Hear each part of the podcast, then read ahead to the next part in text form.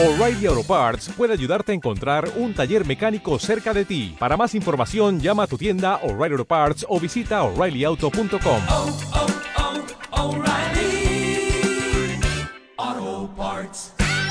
Hola, bienvenidas y bienvenidos a Modelando Videojuegos, capítulo 73.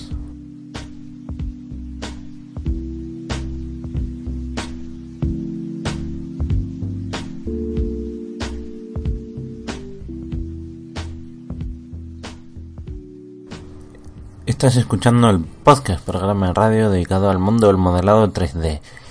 Eh, todo lo referente al modelado, la animación, el texturizado, el unwrapping, los efectos de partículas, los motores de videojuegos y muchísimo más en ruby3d.com, donde voy subiendo este podcast de lunes a viernes, tanto en iVoox como en iTunes. Estamos a día 29 de enero del 2018, buen lunes, y vamos a empezar con caña esta semanita.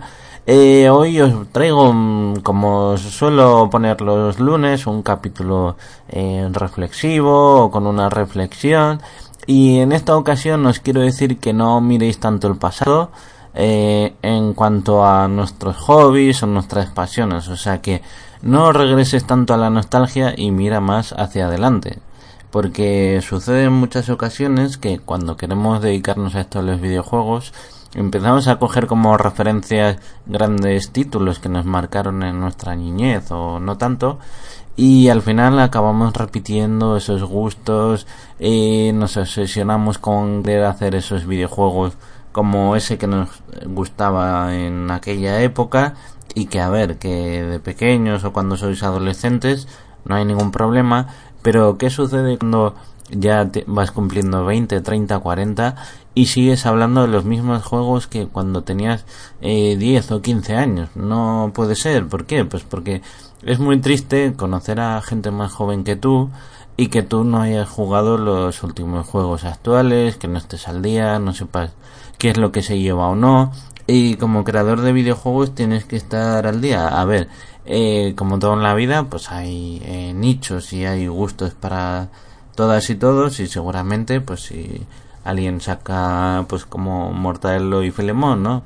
Fijaos cuántos años han cumplido aquí en España, es un cómic que leíamos desde pequeños y el autor pues sigue haciéndolo como antaño, los mismos personajes, eh, van variando las historias pero eh, igual no es el mejor ejemplo, pero me, me quiero hacer referencia a que, eh, por ejemplo, eh, cuando va al gimnasio siempre ponen ahora en Europa FM, que es una emisora de radio, todo canciones de discotecas de los años 80 y 90.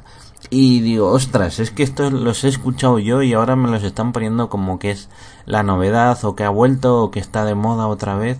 Eh, lo mismo pasa pues con hablando de moda con la ropa que pues vuelven eh, pero es que al final eh, para mí no es innovación es el recurso fácil es decir bueno como no tenemos inspiración no, sabe, no sabemos crear cosas nuevas vamos a tirar de algo viejo y lo volvemos a traer al presente no hay que confundir remake con con pues eh, secuelas eh, pero eh, digamos que no sé eh, yo me he dado cuenta de que antes por ejemplo en el videojuego Invisible X quería que todo fuese como el Metal Gear Solid 1 porque me marcó los gráficos low poly de baja calidad como en el Metal. El doblaje idéntico la jugabilidad idéntica. Y yo creo no sé no sé igual me matáis o tal pero yo no veo a los chavales de hoy en día darles un Tetris o un Mario Bros y decirle venga ponte ahí entretente eh, va a ser el mejor juego de tu vida ponte a jugarlo y disfruta pues para nada eh, va a ser como por ahí tengo aún algún Tamagotchi o eh, la versión de Digimon eh, y no veo yo a la gente que le dé eso y se tire horas y horas y horas, porque para eso se pone, creo que el juego este para móviles se llamaba el POU, ¿no? Que era un, una especie de triangulito marrón y eso se volvió mega popular y la gente no dice, ay, voy a recuperar mi Digimon, tal, no sé qué.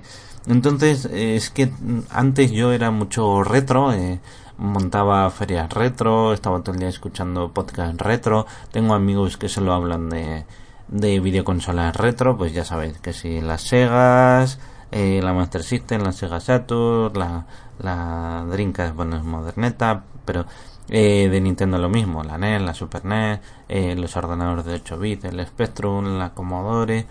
Y al final me da rabia porque digo, ojo tío, eh, te he visto publicar 10 años lo mismo, eres ahora 10 años más viejo, pero sigues hablando de cosas que mm, igual sé que algunos me vais a matar, me vais a decir eres lo peor, pero cómo te puedes meter con los retros. No es que me meta con los retros, es que me he dado cuenta de que hay que mirar hacia el futuro y no se puede estar jugando a lo que jugábamos antaño y rejugar, rejugar eh, hasta y con esto sé que me vais a pasar el sable láser por el cuello, pero Star Wars, el otro día vi las tres primeras películas y yo sé eh, que eso se lo pones a un niño de hoy en día, igual no le va a hacer tanta gracia. nosotros nos hace gracia porque lo vimos de pequeños, yo no lo vi hasta hace unos años.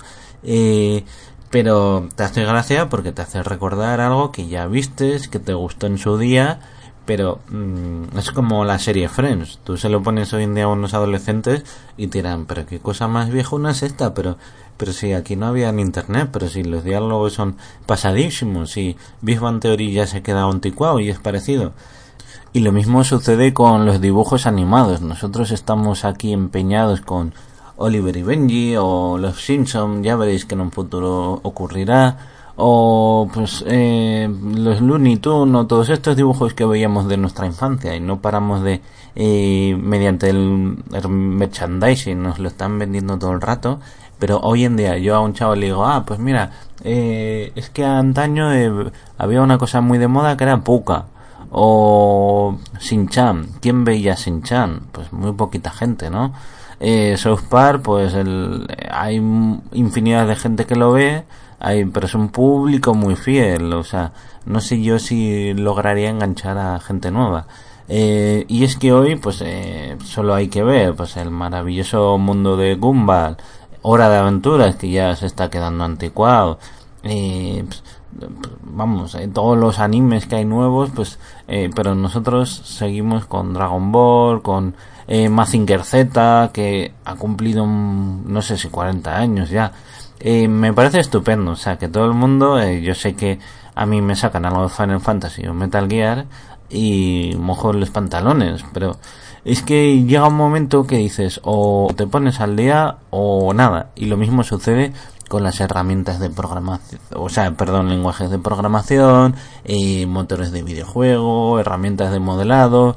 Eh, hay que hay que ponerse al día. Es que no queda otra. No te puedes quedar rezagado, eh, anticuado, eh, haciendo las cosas como antaño, ser un gurú que dice, bueno, yo hice videojuegos hace tiempo y ahora me dedico a dar charlas si visto los desarrolladores eh, japoneses, casi todos siguen ahí en pie, aunque estén a puntito de jubilarse, como el señor Miyamoto, eh, pues ahí siguen intentando innovar. Y es que es, es algo que un poco eh, hemos pecado con este boom de lo retro, lo vintage, eh, tiendas retro, que yo también he montado una. Pero son cosas que ya pasadas, que nos gustó en sus tiempos, que igual hoy en día eh, te compras un recuerdo, una consola, un juego que jugabas, lo ves el primer día y luego al día siguiente se va a quedar ahí en la estantería por el resto de, de la vida, de, o sea, hasta que no lo vuelvas a vender porque no tengas una necesidad económica. Entonces, bueno, esta es mi reflexión de este lunes. Eh, sé que a mucha gente no le va a agradar, por eso he puesto este título sutil de Mira más el futuro, mira hacia adelante. Eh, por si pensabais que iba a hablar de, de pues más de, cara al desarrollo personal, pues bueno, eh, lo quería enfocar un poco al tema de pues nuestros gustos de antaño con los de ahora a la hora de desarrollar videojuegos. Es que eh, esto es así. Ahora pues ya están los eSports, están cada vez los videojuegos más eh, online, eh, las historias pues ya no venden como antes. Ya eh, eh, pues hasta los shooters ya van quitando el modo historia. Los, o sea que eh, todo esto lo tenéis que ver como una oportunidad de no tener que que mirar hacia el pasado, poder innovar, poder eh, poneros al día, volver con nuevas ilusiones, no decir, uff, es que, joder, otra vez volver a hacer un videojuego a pantalla partida, que lo hemos hecho miles de veces, pues no, no, ahora pues hay... Y ante nuevos retos, pues nuevas ilusiones. Así que espero que os haya gustado, ya sé que va a ser un capítulo así eh, un poco de relleno, pero es lo que toca los lunes, un poco eh, amenizarlo y daros un, un, mi opinión, es simplemente mi opinión. No siento cátedra ni nada de eso, es simplemente pues un, una cosa que estuve pensando y quería deciros y ya está. Así que cualquier cosa eh, por las redes sociales o al correo contacto arroba ruby3d.com y recordad salir al mundo exterior. Y venga, buen viernes, que los viernes es un día más.